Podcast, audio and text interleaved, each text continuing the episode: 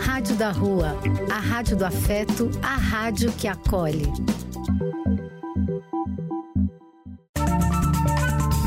Apoio: Casa de Vó, Banho para Geral e Instituto de Políticas Relacionais.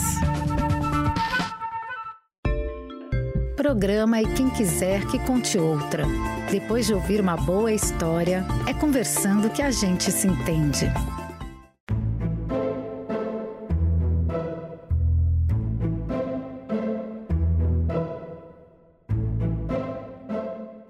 Pessoal! De novo aqui na nossa contação de histórias, aqui na nossa querida Rádio da Rua, a Rádio da Cidadania, da Espiritualidade e da Magia. Como sempre, esse programa de histórias e bate-papos, venho eu, Carmen, que adoro contar e ouvir histórias, para fazer um, uma troca de ideias aqui com a minha grande amiga Ruth. Cadê você, Ru? Eu tô aqui prontinha para mais um episódio. E vamos que vamos, né, Ru? Uhum, isso mesmo. Hoje temos um tema que eu achei que seria interessante para a gente refletir a respeito, Ru. Eu gostei bastante quando você sugeriu o tema. Eu fiquei muito curiosa de saber uh, como foi que esse, que esse tema chegou até você. Esse tema surgiu de uma forma meio inesperada. É, o Fran, o meu neto, estava passando a tarde comigo e estava fazendo a lição de casa dele. E ele sempre fala que ele gosta de fazer lição de casa sozinho. Eu sempre gosto de dar uma olhada final, porque geralmente ele faz a lição, ele mesmo corrige, põe certo do lado. Na maioria das vezes está certo mesmo, mas nem sempre. Então. autossuficiente o menino, né? Totalmente autossuficiente. E aí ele está lá fazendo a lição dele, eu fazendo as minhas coisas. De repente ele chega e fala: Vovó, como é que você explica para mim isso? Olho por olho, dente por dente. Aí eu falei: Olha, de onde veio isso? Ah, é do texto que eu estou lendo. Eu falei: Então voltemos ao texto. Aí fui lá olhar com ele, era um texto sobre civilizações antigas, Mesopotâmia, os assírios, babilônios, tal, e lá pelas tantas falava do Código de Hammurabi, né? uhum. né? E trazia a síntese clássica do Código de Hammurabi, que é o olho por olho, dente por dente. E aí nós começamos a conversar, fomos pesquisar e tal. E enquanto eu fazia isso, eu pensei, nossa, esse é um tema interessante para conversar com a Ruth, uhum. porque a gente estará discutindo sobre justiça, né? Aí eu falei, olha, vou sugerir isso como tema para nossa reflexão. Só que, e que história colocar? Aí eu, eu pensei que eu gostaria de ter uma história que trouxesse uma visão de justiça diferente dessa justiça uh, punitiva, né? na mesma medida da, do Código de Hammurabi. Então eu encontrei essa lenda de índios iroqueses e achei que seria um ponto de partida interessante para a gente começar a conversar. Eu acho que para a gente poder conversar mais, a gente precisa ouvir essa história. Então vamos lá, vamos ouvir essa lenda dos índios iroqueses.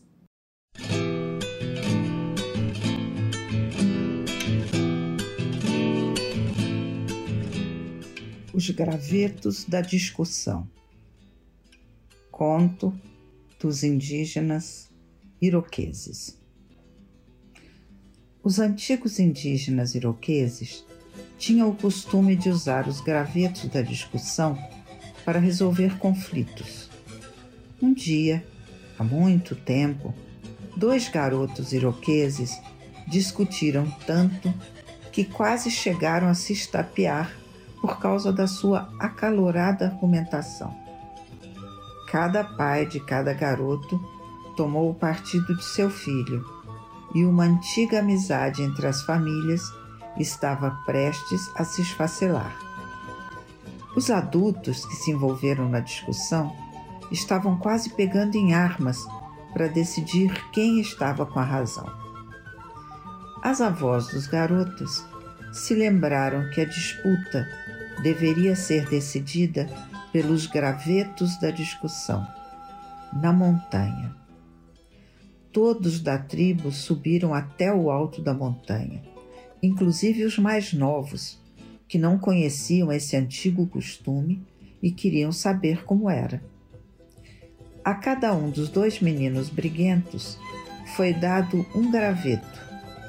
Uma das avós segurou um terceiro graveto no chão, na vertical, dizendo: Agora cada um coloca o seu graveto voltado um para o norte e o outro para o sul, encostados aqui neste meu.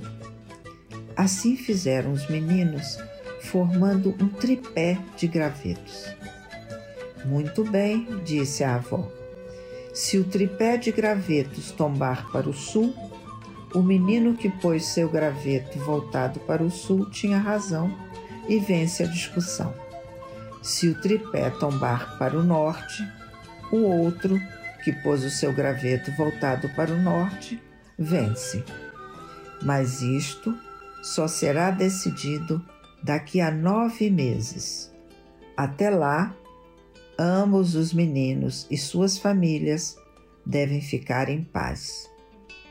A outra avó concordou com a cabeça e acrescentou: Nem os dois meninos, nem ninguém mais deve mencionar o conflito, e só depois de nove meses é que os dois, sozinhos, devem voltar aqui e ver a decisão final.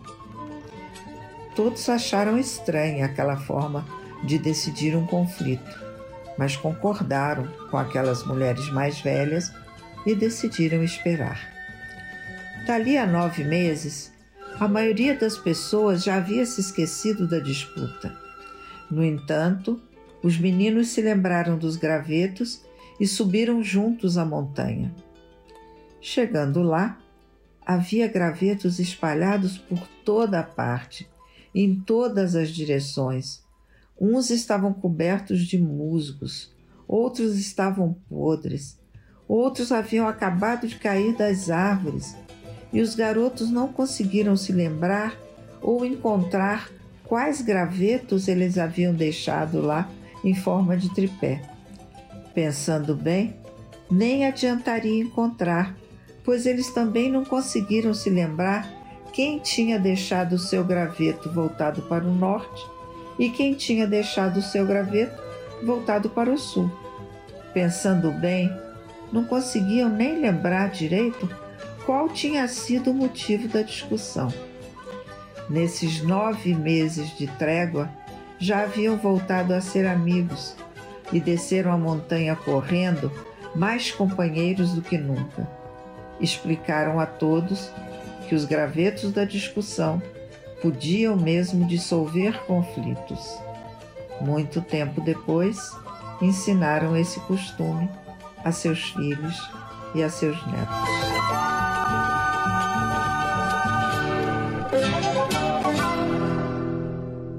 E aí, Ru, como chegaram para você esses gravetos da justiça?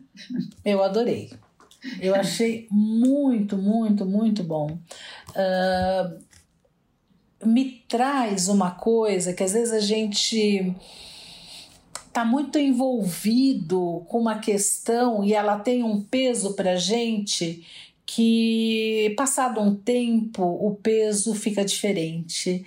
Às vezes a coisa nos pega de tal forma no momento e a gente dá um valor tão grande que passa um tempo o, os gravetos, eles, eles fazem o trajeto dele, vamos dizer assim. Ele, aquela coisa, não tem mais aquele significado todo, né? Oh, Ru, sabe quando a gente fala numa situação assim, quando você se irrita muito, a situação te pega muito fortemente, antes de decidir e de ter uma reação, conte até 10. Uhum. É, a, a, história dos gravetos, a primeira coisa que me lembrou foi isso: uhum. o conte até 10. Uhum. E o contar até 10 é dar esse tempo, como uhum. você está falando, né? Uhum. E isso, na realidade, vale para tudo, né? E ele teve um, um, uma situação horrível, horrível na vida dele, uma coisa muito, muito, muito trágica. Ele estava levando a esposa para ter o segundo filho e estava com o filho atrás. Eles tiveram um acidente, a esposa e o nenê da barriga morreu, ele e o filho sobreviveram. Muito trágico, muito trágico. E aí ele me falou: eu tomei a decisão naquela hora, uma decisão com relação ao filho sobrevivente, vamos dizer assim. E a pior coisa que uma pessoa pode fazer é tomar uma decisão no calor da emoção. Uhum. Aí ele, ele depois ele refez essa decisão dele, foi possível e tudo mais, mas me marcou tanto ele contar dessa experiência dele com, com, com, tanta, com tanta emoção que ele viveu, que eu realmente é uma coisa que acabou valendo muito para mim. No calor de uma emoção, não tome uma decisão importante. Uhum. As decisões importantes, elas têm que ser tomadas com o que de razão. E no, no calor da emoção a gente não tem isso. Isso vale para a justiça, isso vale para para essas questões que a gente está abordando aqui hoje. Oh, eu lembrei da minha avó. Isso vale até para o pão. Vou explicar. a minha avó, a mãe da minha mãe, a gente ia passar as férias em Minas e ela tinha aquele fogão a lenha e ela cozinhava maravilhosamente. E ela fazia pão, ela fazia pão salgado, fazia hum, pão doce. Que delícia! Eu adorava. Só que a massa tinha que descansar. Ai, que horror! Porque eu queria que ficasse pronto já. Uhum. Sabe? E tinha que descansar a massa. Que agonia. A gente passava, levantava aquele paninho, porque punha aquele paninho cobrindo a massa, e a gente levantava o paninho para ver se já não tinha crescido aquela bendita massa, porque dar um tempo não era fácil, uhum. mas era fundamental. Exato, exatamente. Você falou, eu lembrei disso agora. É, você, um tempo cada, até para a massa do pão. É, cada uma por um caminho. Acho que a vida acabou nos ensinando a importância de você dar um tempo para tomar as decisões, né? Como nessa história, né, foi pedido, Sim. deixe um tempo os gravetos. E passado esse tempo, o que aconteceu? Nem se lembrava direito o que tinha acontecido, tinha perdido toda a gravidade, uh, as e coisas. os gravetos, eles ficaram ao sabor da passagem do tempo mesmo, né? Sim. Caíram, sim. ninguém nem lembrava para que lado o graveto estava apontando. Provavelmente nem lembrava muito bem qual graveto que era, que uhum. já tinha tanto graveto lá no meio, uhum. né? Porque o tempo que as avós falaram que eles precisavam esperar é o tempo de uma gestação, né? Sim. Eram nove meses. Uhum. É o tempo de uma gestação. É o tempo de você criar uma, uma vida nova, né? Uhum. Eu achei essa história muito bonita.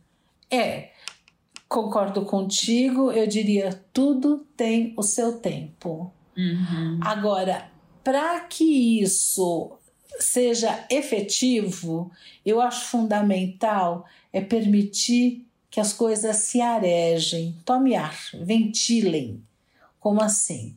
Então, vamos supor, né, como, como na história, que aconteceu algo, se você, se você não permitir que ventile, se você não permitir que o tempo trabalha a seu favor, se você ficar ruminando aquilo, se você ficar amargando aquilo todos os dias, trazendo de volta de uma forma, não sei se a palavra seria rancorosa ou com mágoa, né?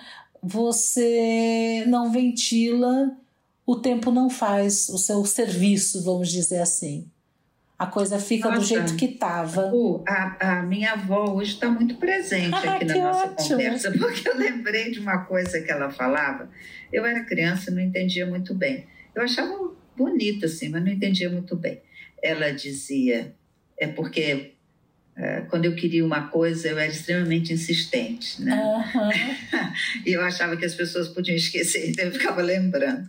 e ela dizia, ela dizia o seguinte: quando a gente quer muito uma coisa, a gente pensa com muita clareza o que, que a gente quer, do jeito que a gente quer, como que é, e deixa. E esquece. é, me lembrou muito isso também. Não é que quando você quer uma coisa você vai deixar de querer, mas você não precisa ter aquilo presente, ruminando o tempo todo. Uhum. Tenha clareza do que você quer. Teve clareza, estruturou, organizou o que você quer, deixa, deixa ele crescendo como a massa do pão. Uhum. Essa coisa virá. Essa coisa está organizada dentro de você, você está chamando por ela, uhum. né?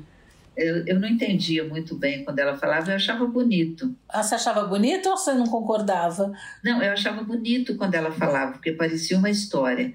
Ah, mas agora daí a eu deixar de ser insistente e ir uma grande distância. muito sábia a tua avó, hein? A minha avó era uma figuraça, nossa. Muito, nossa, que coisa. Lembrei, estou lembrando bastante dela aqui hoje. Ah, deve estar com a gente no hum. momento, né? Então, voltando à questão do tempo, acho fundamental para que o tempo faça o seu serviço, né? Que a gente permita as coisas tomarem o seu lugar e tomarem sua proporção. Sim. Outro dia uma pessoa me surpreendeu muitíssimo de recordar com um fato que aconteceu há muito tempo, como se tivesse acabado de acontecer. Mas eu fiquei muito surpresa. A pessoa trouxe a situação de volta com o mesmo peso, com o mesmo, um, com a mesma intensidade, com a mesma dor. E não vem nem ao caso se aquela dor, ela sentia a dor, mas se do jeito que ela construiu dentro dela, nem sei se, se era o caso, mas 30 anos depois. Uau! Uau, uau, uau. Olha aí a importância de deixar os gravetos por um tempo e voltar a eles, não é? Um tempo depois, uma nova visão, uma nova cabeça. Daí, de novo, a importância do que a minha avó me falou e eu não entendia. Pense bem direitinho o que você quer mesmo, o que você está desejando. Ótimo. Pensou? Agora deixa. Quer dizer, não precisa ficar ruminando aquilo. Uhum. Interessante. Mas tem gente que rumina, né? Nossa, você me traz alguém que ficou ruminando 30 anos. É, é nossa, é uma ruminação que já é em cima de uma coisa que já apodreceu, uma lembrança que já apodreceu dentro da pessoa, concorda? Com certeza. Uau. Uau. É, o tempo é importante, vem esse aspecto que a história nos traz, e as coisas precisam ser deixadas deixadas ao tempo, deixa o tempo passar por elas, deixa os gravetos voltaremos mais tarde uhum. para vê-los. Né? Uhum. E os gravetos têm a sua própria trajetória, né? Se ventou, se choveu, se o vento veio daqui ou veio de lá, ele vai cair para um lado ou vai cair para o outro. Você está entendendo? E eu uhum. imagino que, ao fim e ao cabo, a criançada chegou lá, os meninos chegaram e já não sabiam nem mais fazer os gravetos, porque devia ter muito graveto ali depois de nove meses, né? Uhum é, a importância do tempo, hein? Ai, quando você fala isso, me lembra de uma música que o Caetano canta, maravilhosa. Eu acho que ela chama tempo mesmo. Ah, que ele vai falando tempo, tempo, tempo, tempo. É isso mesmo. Olha, Vamos Parece ouvir? que ela se encaixa direitinho aqui na nossa conversa, hein? Ah, eu, eu acho. Vamos ouvir? Depois até procuro o nome dela direitinho para falar. Vamos, vamos sim. És um senhor tão bonito quanto a cara do meu filho. Tempo, tempo, tempo, tempo. Vou te fazer um pedido tempo, tempo,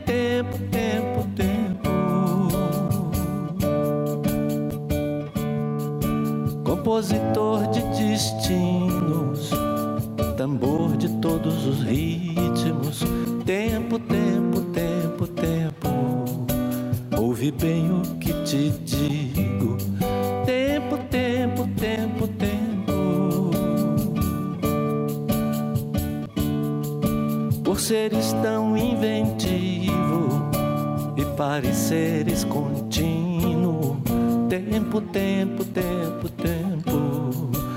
És um dos deuses mais lindos. Tempo, tempo, tempo, tempo. Que sejas ainda mais vivo no som do meu estribilho. Tempo, tempo, tempo, tempo. Ouve bem o que te digo.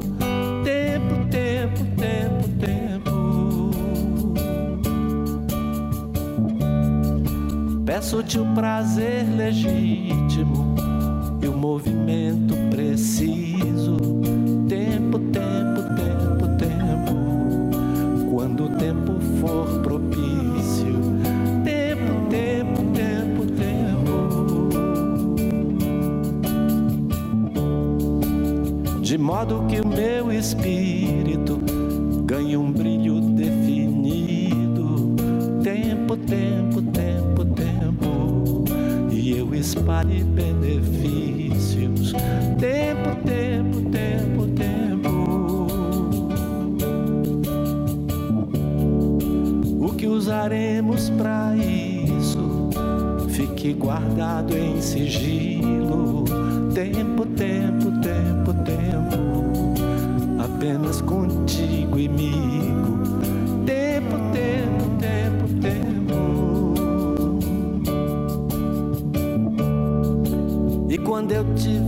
Saído para fora do teu círculo, tempo, tempo, tempo, tempo, não serei nem terás sido. Tempo, tempo, tempo, tempo. Ainda assim acredito ser possível reunirmos-nos tempo, tempo, tempo,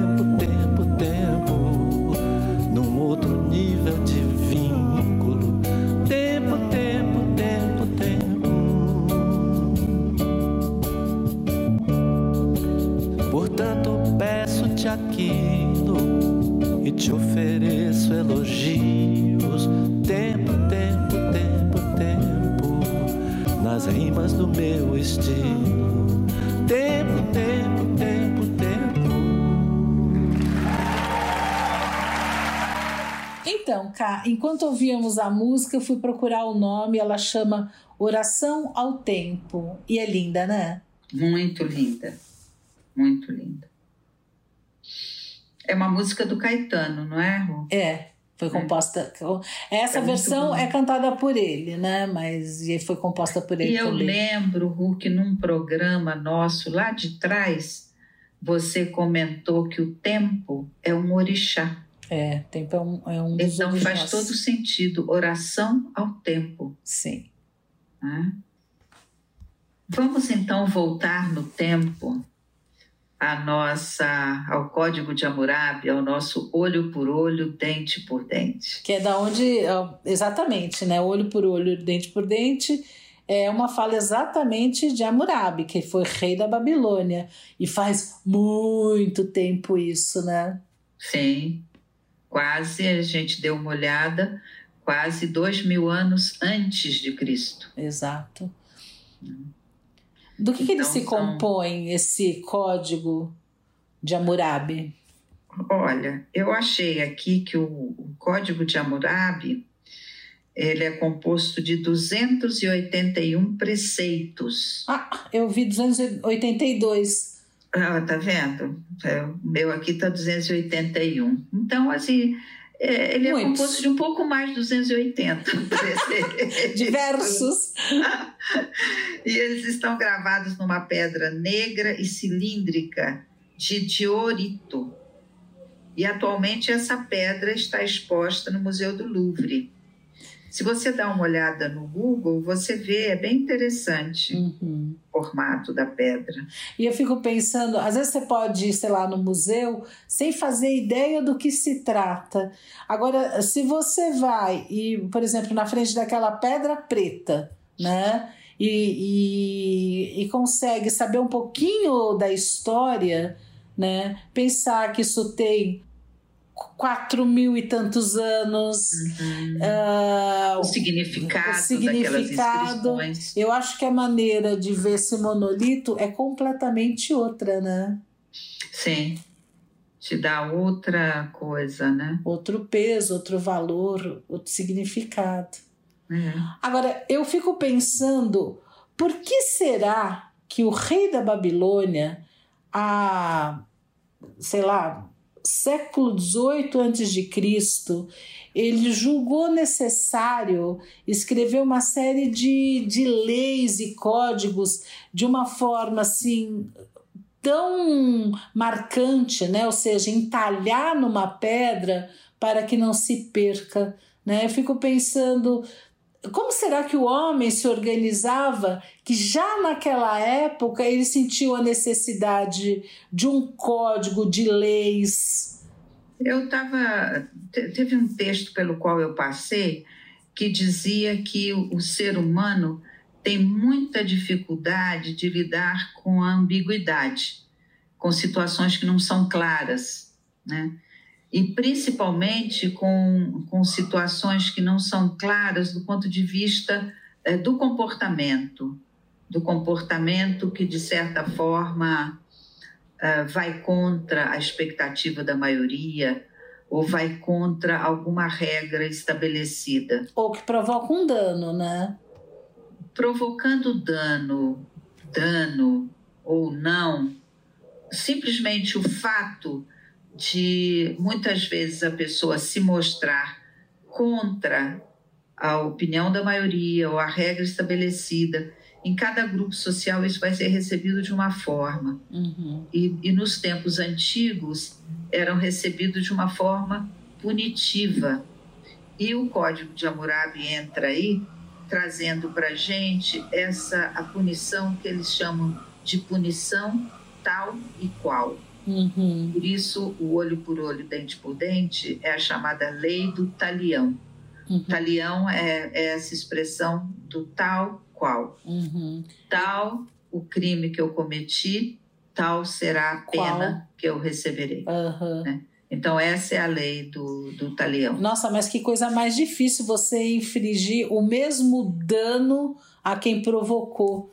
É complicado, Só que né? no Código de Hammurabi eu trouxe aqui, Ru. Hum, Era bem, bem direto. Era Ah. bem diretão. Aqui, ó.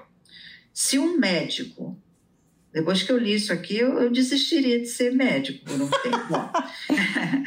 Se um médico fizer uma larga incisão com uma faca de operações e matar o paciente, suas mãos deverão ser cortadas. Uhum. Se um médico, aí outro outro item, né, outro preceito.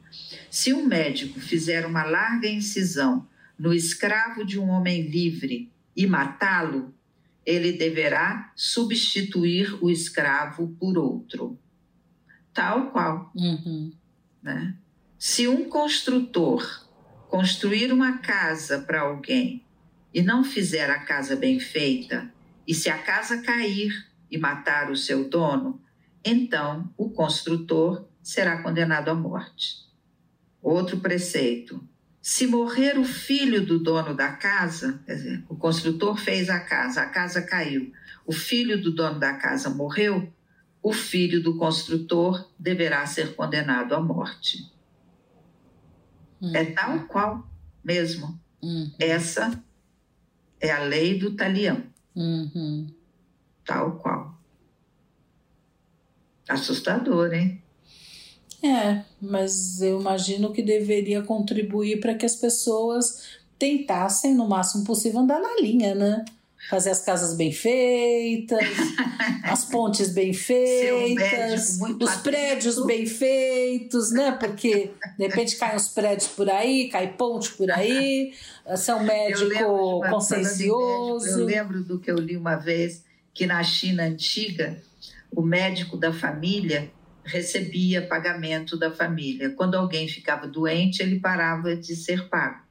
Ah, que ótimo. Ele só voltava a ser pago quando a família voltava a ficar saudável. Ah, medicina preventiva, que é exatamente ao contrário hoje. Já ouvi médico falar: ah, esse carro aqui eu comprei com uma crise de não sei que, de não sei quem. Você já ouviu isso? Já. Uau! Já, eu convivo com bastante Esse médico. carro aqui eu comprei com uma passagem de cálculo de um paciente muito rico. Sim, num, num feriado Putz. que eu tive Bom, que atendê-lo. Então, esse olho por olho, dente por dente, vem a partir desse princípio que é chamado da retribuição. Quer dizer, a sua pena vem na mesma medida do dano que você causou. Uhum. E isso aparece não só lá no Código de Hammurabi, lá atrás, aparece também na Bíblia, né?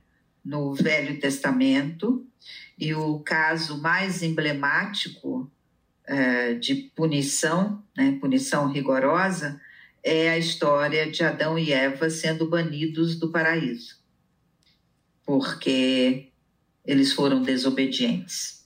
Uhum. Então, É olho por olho, É. dente por dente. Né? É interessante porque você traz o Antigo Testamento, agora já no Novo Testamento, as palavras de Jesus é no sentido de dar a outra face, né? É, mas eu, eu não sei se não tem.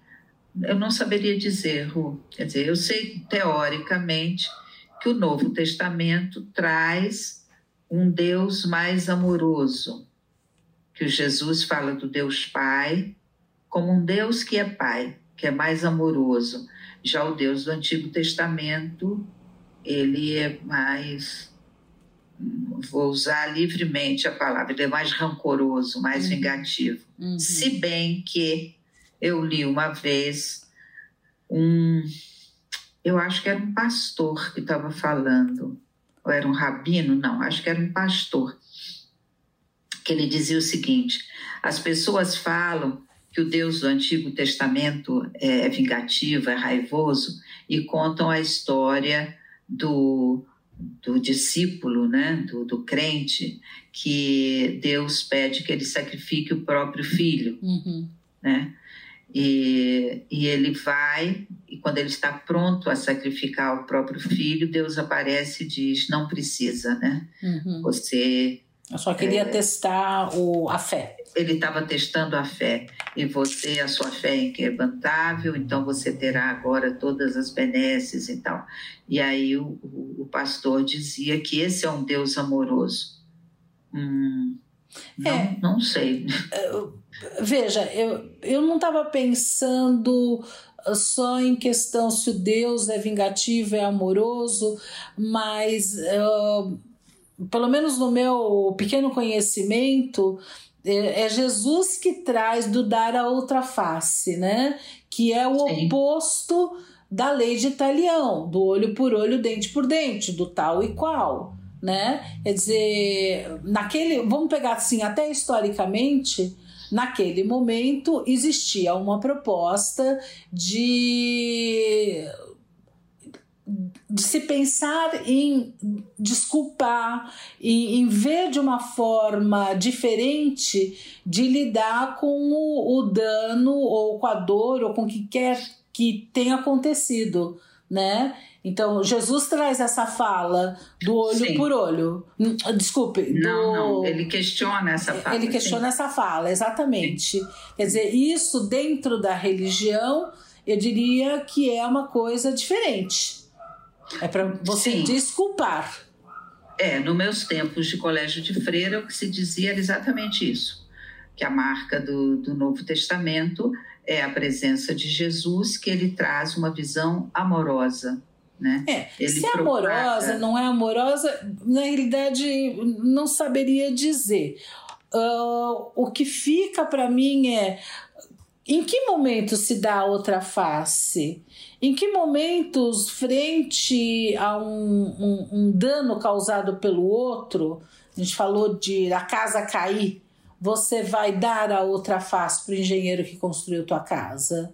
Uh, na hora que você passa por uma cirurgia e o teu parente morre, em que momento você vai dar a outra face para esse cirurgião que porventura tenha cometido um erro médico? Quer dizer, não sei muito bem como lidar com isso. Sei. E eu acho difícil mesmo, Ru. Eu acho difícil mesmo. Eu consigo entender quando você vê que historicamente você sai dessa lei do tal qual, quer dizer, o, a casa caiu, você não precisa matar o construtor, e você entra numa, numa, num outro momento que é de você é, cobrir os danos de certa forma com um pagamento, por exemplo. Tá? Claro que se alguém morreu quando a casa caiu, uh, não há valor que pague a vida de alguém. Mas, de certa forma, você pode ter uma lei aí compensatória, uma tentativa uhum. de compensação. Uhum. esse dar a outra face é, é difícil de, uhum. de você situar numa situação como essa. É, eu, eu não sei exatamente o que quer dizer isso e onde eu não que sei entra. Se significa não deixar de acreditar uhum. no ser humano, por uhum. exemplo, porque o ser humano faz coisas, faz coisas que até Deus duvida, né? O ser humano faz coisas que às vezes são difíceis de você aceitar. E talvez, talvez, eu não sei, não uhum. sou expert nesse assunto de uhum. jeito nenhum, mas talvez o dar a outra face signifique dar ainda esse crédito de confiança para o ser uhum. humano, na capacidade de mudança dele, não sei. Né? É. De qualquer forma, está na Bíblia, a lei do talião, ela está também, depois da Bíblia, em Roma, foi criada a lei das doze tábuas, que para os romanos foi considerada a fonte de todo o direito público e privado. E um aspecto progressista, digamos assim, da lei das doze tábuas é que ela eliminou a diferença jurídica entre as classes sociais. Será que dá para acreditar bem nisso? Ou Isso tentou, né? É o que diz o texto. E essa lex decem viralis, lei das doze tábuas, ela ainda previa a lei do talião, mas ela começa a fazer uma leitura um pouco diferente. Se alguém ferir a outrem, que sofra a pena do talião, salvo se houver acordo. Já abre essa possibilidade. Hum, essa é uma diferença. Que interessante. Tá? Então, na lei romana, já abre-se a possibilidade de um acordo que impediria que a punição fosse tal qual, né? Um outro universo em que também está presente a lei do talião é no Alcorão. Aí o texto dizia: Para os que creem, o talião, o talião, o Alcorão foi revelado por Alá ao profeta Maomé, cerca de 600 anos depois de Cristo. E ali se vislumbra o valor da generosidade, mas ainda se admitia a lei do talião. Como pode-se perceber na seguinte passagem, passagem do Alcorão: vida por vida, olho por olho, nariz por nariz, orelha por orelha, dente por dente, chaga por chaga. A lei do talião. Pois é.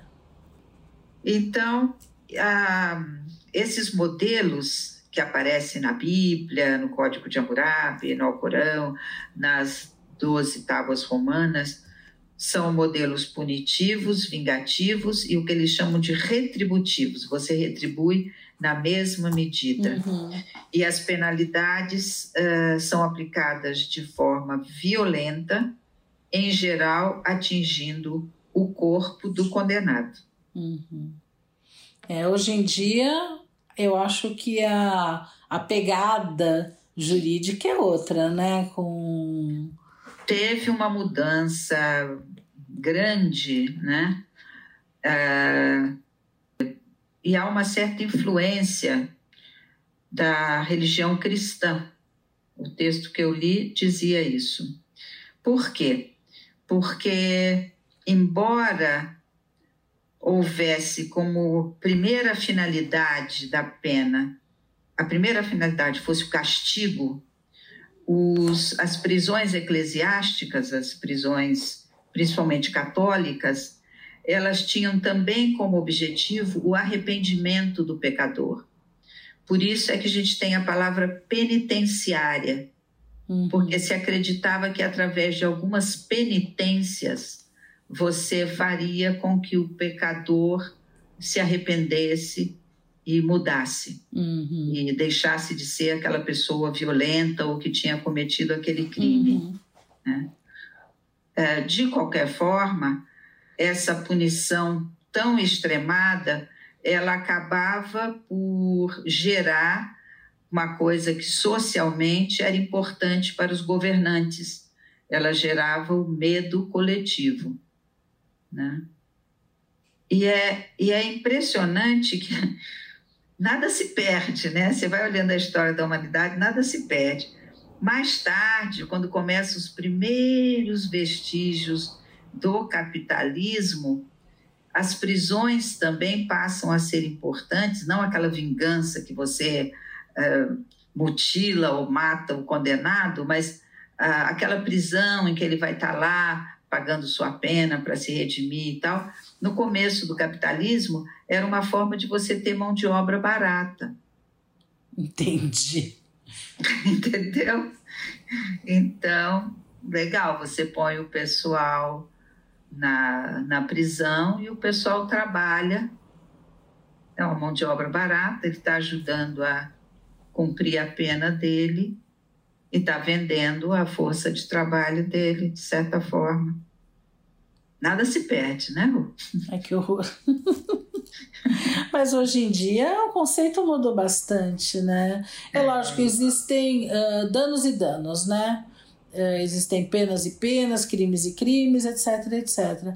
Mas hoje, principalmente com relação aos pequenos delitos, vamos dizer assim, a tendência muito grande é no sentido de fazer acordo, né? Como uhum. já previa as doze tábuas romanas. As doze tábuas romanas, é. É e, isso mesmo. E, e, essa realmente me parece uma possibilidade, né? Uh, por exemplo, um, uns rapazes, entre aspas, delinquentes horríveis, vai, que, que matam o gatinho de uma senhora velhinha que tá, tem como única companhia uh, o gatinho, você penalizá-los com, sei lá, com prisão não vai melhorar nada, nem a vida deles, nem a vida dela. Se você uhum. é o contrário, né, pensa num acordo reparativo, no sentido de ir lá, passar não sei quantas horas com essa senhora, uhum. ajudando em pequenos serviços domésticos, fazendo companhia, lendo uma história ou providenciando um outro gatinho para tentar, na medida do possível, repor aquele. Eu acho que esse tipo de acordo ele tem muito mais frutos, né? Na hora que esses rapazes. Ele faz mais sentido, é. É, na hora. Desde que não seja só dar um outro gatinho para ela. Não. Mas esse tipo de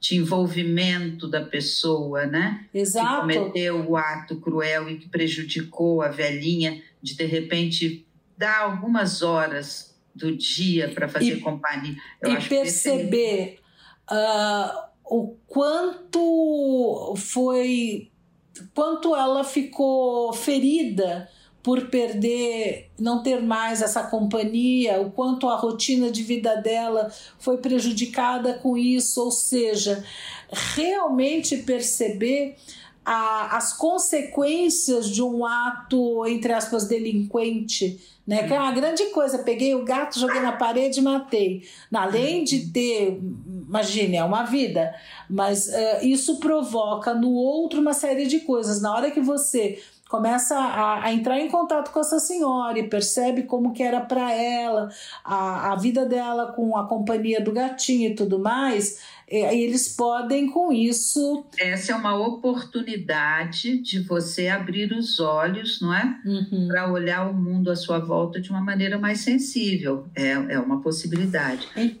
pode ser que não signifique nada para o rapaz que fez isso mas é uma oportunidade de mudança com certeza É, mas essa Tem eu não vejo frase- outro jeito, né? Que não esse. Sim. Tem uma frase aqui, Ru, que eu achei muito, muito impactante, que o autor fala o seguinte: a história das penas é sem dúvida mais horrenda e infamante para a humanidade do que a própria história dos delitos. Uhum. Por mais cruéis e talvez mais numerosas do que as violências produzidas pelos delitos, têm sido as produzidas pelas penas. Porque, enquanto o delito costuma ser uma violência ocasional e às vezes impulsiva e necessária, a violência imposta por meio da pena é sempre programada, consciente, organizada por muitos contra um. Uau. Achei uma frase aqui para se pensar, né?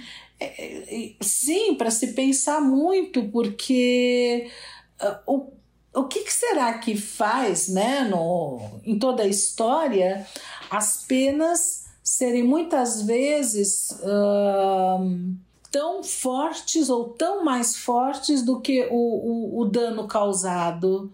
Será que não tem aí uma coisa de vingança, um, um componente emocional nessa história? Muito provavelmente, né, Ru? Muito provavelmente. Eu fiquei muito ligada nesse aspecto do medo coletivo, Uhum. né? Quer dizer, quanto mais rigorosa a, a pena, e na Idade Média, ainda começo da Idade Moderna, a- as punições eram públicas, Uhum. as pessoas eram convidadas a assistir, né? E era uma era uma verdadeira selvageria, né? Uhum. Tá- Mutilação, morte, tortura, tudo isso era feito publicamente. E, e teve um autor que estava comentando que essa crueldade exposta de uma forma tão sistemática, tão cotidiana, acaba banal- banalizando a crueldade entre as pessoas. É assustador isso Nossa, muito, muito assustador. como se as pessoas se acostumassem. E de fato, a gente acaba se acostumando mesmo. É terrível isso, Rô, Uhum. não é?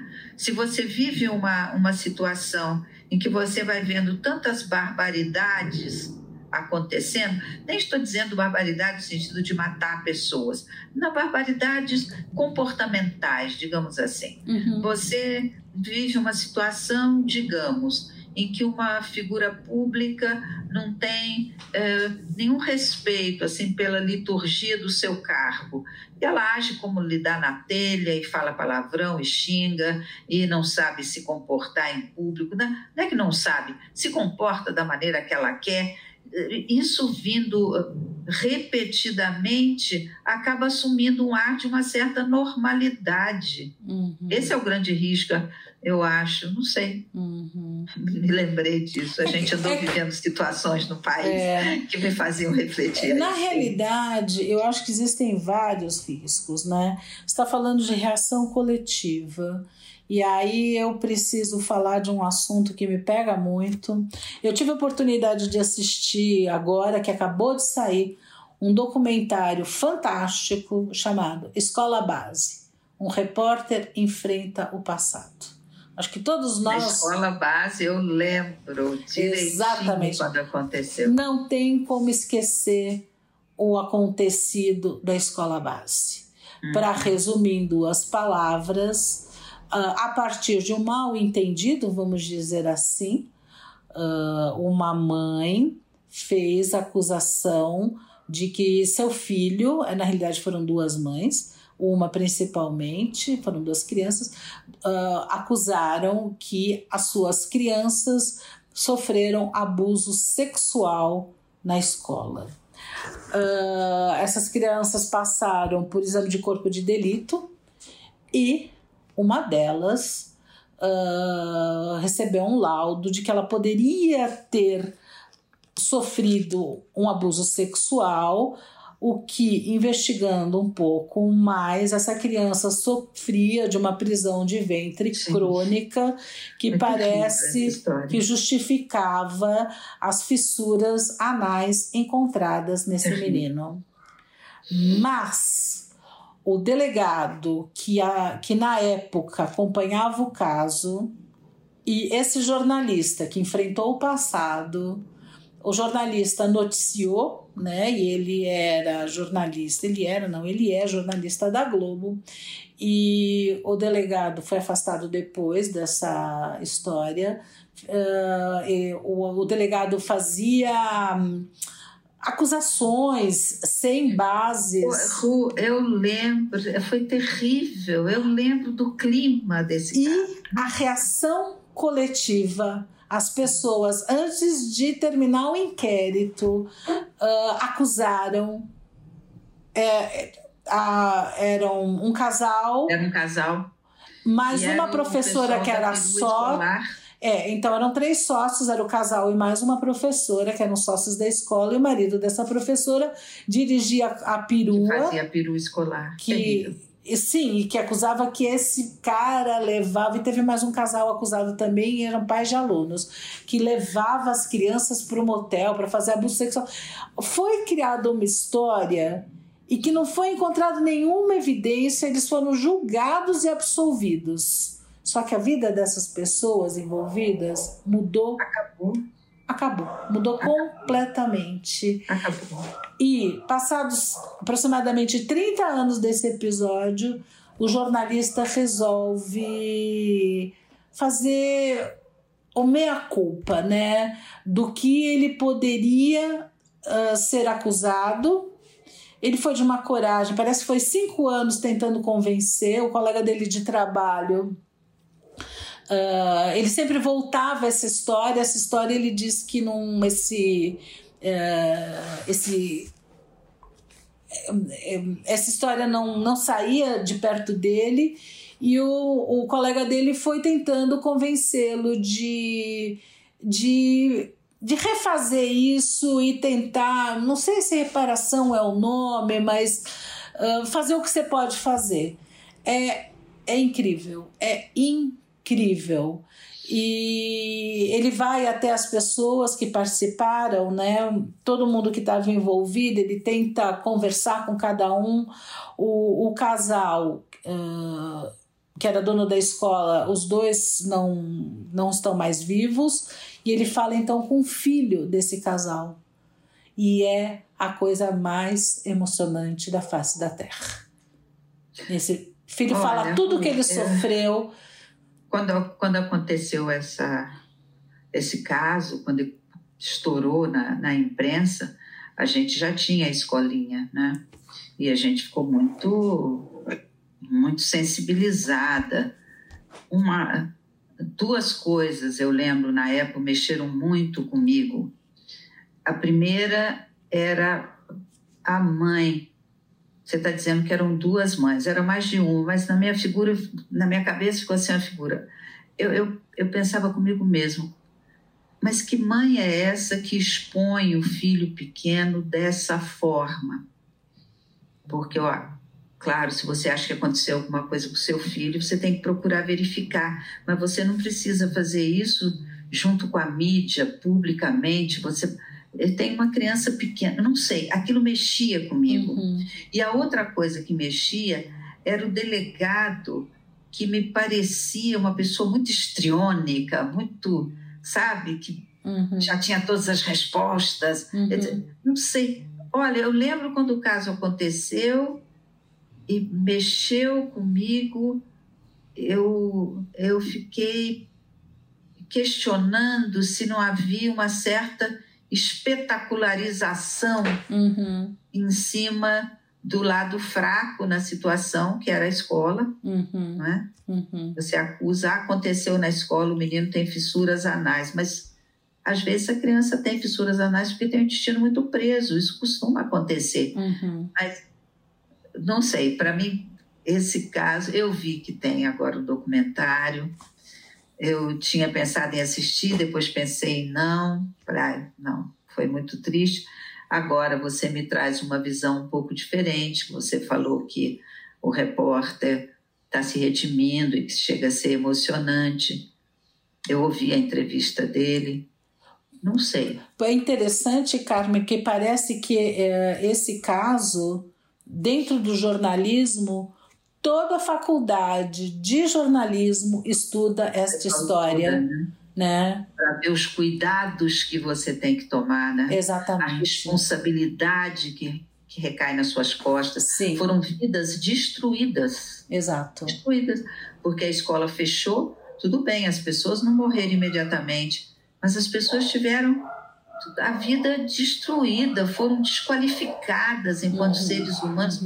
Olha, horrível. Então, uh, não, se alguém tiver interesse, eu não vou contar mais. Uh, porque essas pessoas, exatamente que você cita, esse, esse delegado, esta mãe dessa criança foram procurados também para conversar com eles. Então, quem tiver interesse Assista o documentário, é forte, mas é muito bom, é, é muito bom. E, e tem um outro aspecto, né? Você fala nessas duas pessoas, me pega muito o aspecto da, da reação coletiva que as pessoas que julgaram e condenaram e antes logo no segundo dia que isso foi a, a foi no fantástico vamos dizer assim uhum. uh, eles depredaram a escola Sim. Quer dizer, essa reação coletiva esse me chama muita atenção. Quando, assim, sabe, é, é assustador. Esse comportamento de estouro da boiada, uhum. né? É, é assustador. Uhum. Né? Isso é. E de vez em quando a gente se depara com reações desse tipo, né? Uhum. É para reflexão. É, quer dizer, então aqui eu estou trazendo um pouco da justiça, da injustiça e a questão da reparação e, e, o, e o que a nível humano, não em termos jurídicos, mas o que você pode uh, fazer frente a uma, no caso, injustiça, e, e é interessante, né?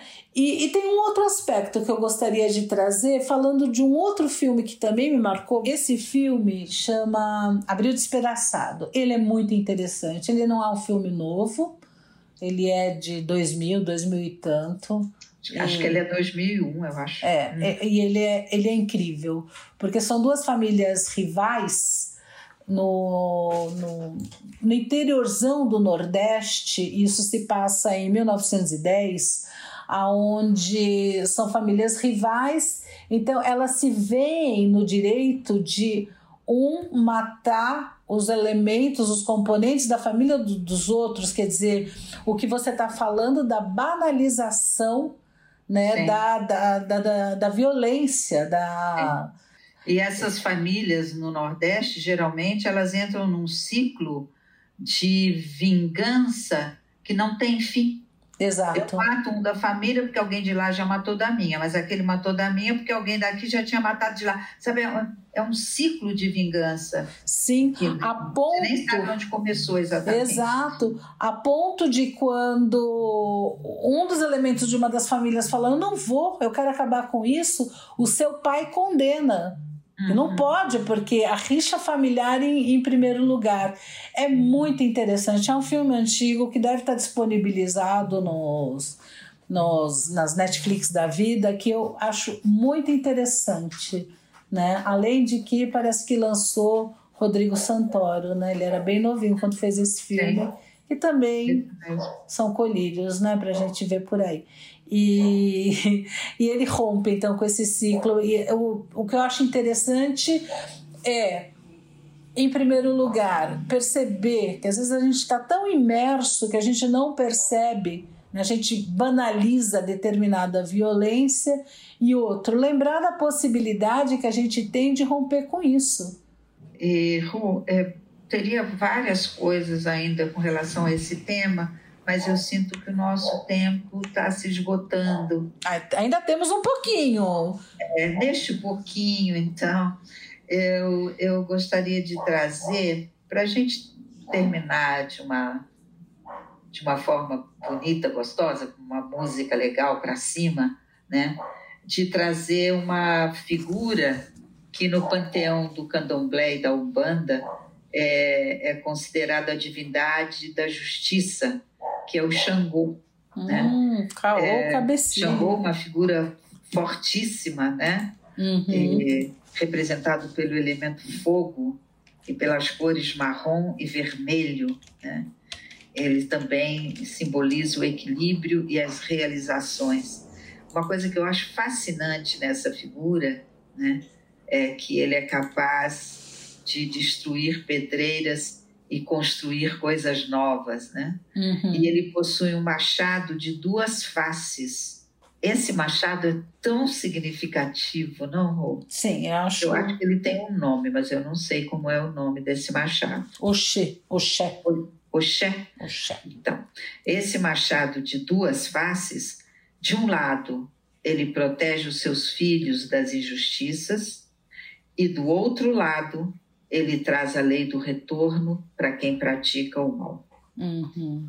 Eu acho que essa é uma figura, Xangô das Pedreiras, uma figura forte, né? Uhum. justa. Talvez para explicar um pouquinho mais esse esse machado de, de duas faces, né? Ele tem lâmina para um lado e lâmina para o outro. Tem uma outra história e essa história é com, com lama, né? É uma história hindu que a, a senhora vai ao lama e pede o Dalai Lama e fala: por favor, Dalai me ajude a resolver esse problema. Qual o problema? Fale para o meu filho que não é para comer tanto doce. Aí o lama fala para ela: tudo bem, minha senhora, volte a semana que vem. Na semana que, que seguinte, ele faz, a senhora faz o mesmo pedido. Dalai Lama, por favor, fale para o meu filho que não é para comer doce ele virou para a criança e falou: Meu filho, alimentação saudável tem que ser composta de vários, vários uh, nutrientes, você não pode se concentrar apenas no açúcar. Coma um pouquinho de tudo e coma pouquinho açúcar também, não coma tanto açúcar. E foram embora. A senhora voltou e perguntou: Mas Dalai, por que, que você não falou a semana passada e me fez voltar essa semana? E ele respondeu: Porque a semana passada, minha filha, eu comi açúcar. E eu não, eu não posso falar não como açúcar se eu como açúcar. Acho que esse é o conceito de justiça em Xangô. Né? Você não pode fazer para o outro se você faz. Uhum. Tem que ser dos dois lados. Muito, muito bom. E acho que é o, o Xangô é uma figura maravilhosa para a gente terminar a nossa conversa sobre justiça, penas e delitos, né? E lembrando sempre que esse machado corta dos dois lados, né? Uhum. né? Vamos procurar uma música bem legal sobre Xangô e certamente virá com muito batuque, muita animação para terminar o nosso programa nesse ritmo? Vamos sim. Vamos lá? Então é isso, Ru. Terminamos por hoje? Terminamos. E quem quiser? Que conte outra. É isso aí, Ru. Até a semana. Até.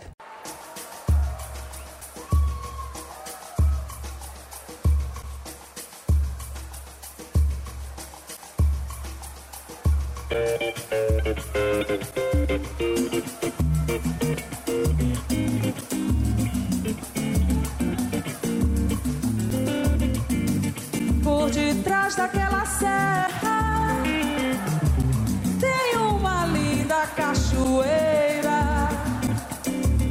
É de meu pai Xangô que arrebentou sete pedreiras. É de meu pai Xangô que arrebentou sete pedreiras.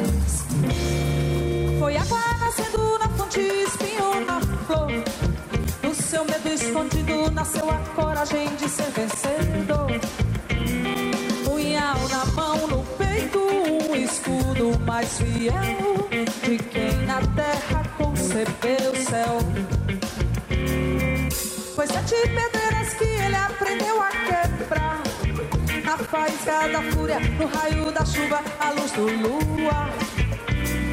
Lavou o corpo com o vinho amargo do suor.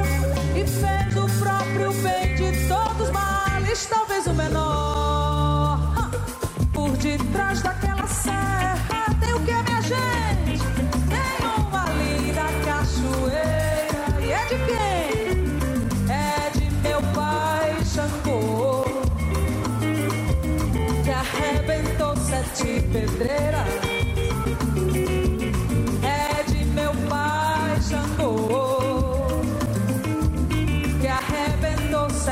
Pedreiras. Foi água nascendo na fonte, espinho na flor. Do seu medo escondido nasceu a coragem de ser vencedor. Punhal na mão, no peito, um escudo mais fiel de quem na terra concebeu o céu. Foi sete pedreiras que ele aprendeu a quebrar. Na faísca da fúria, no raio da chuva, a luz do lua. Lavou o corpo com o vinho amargo do suor. E fez do próprio bem de todos os males, talvez o menor.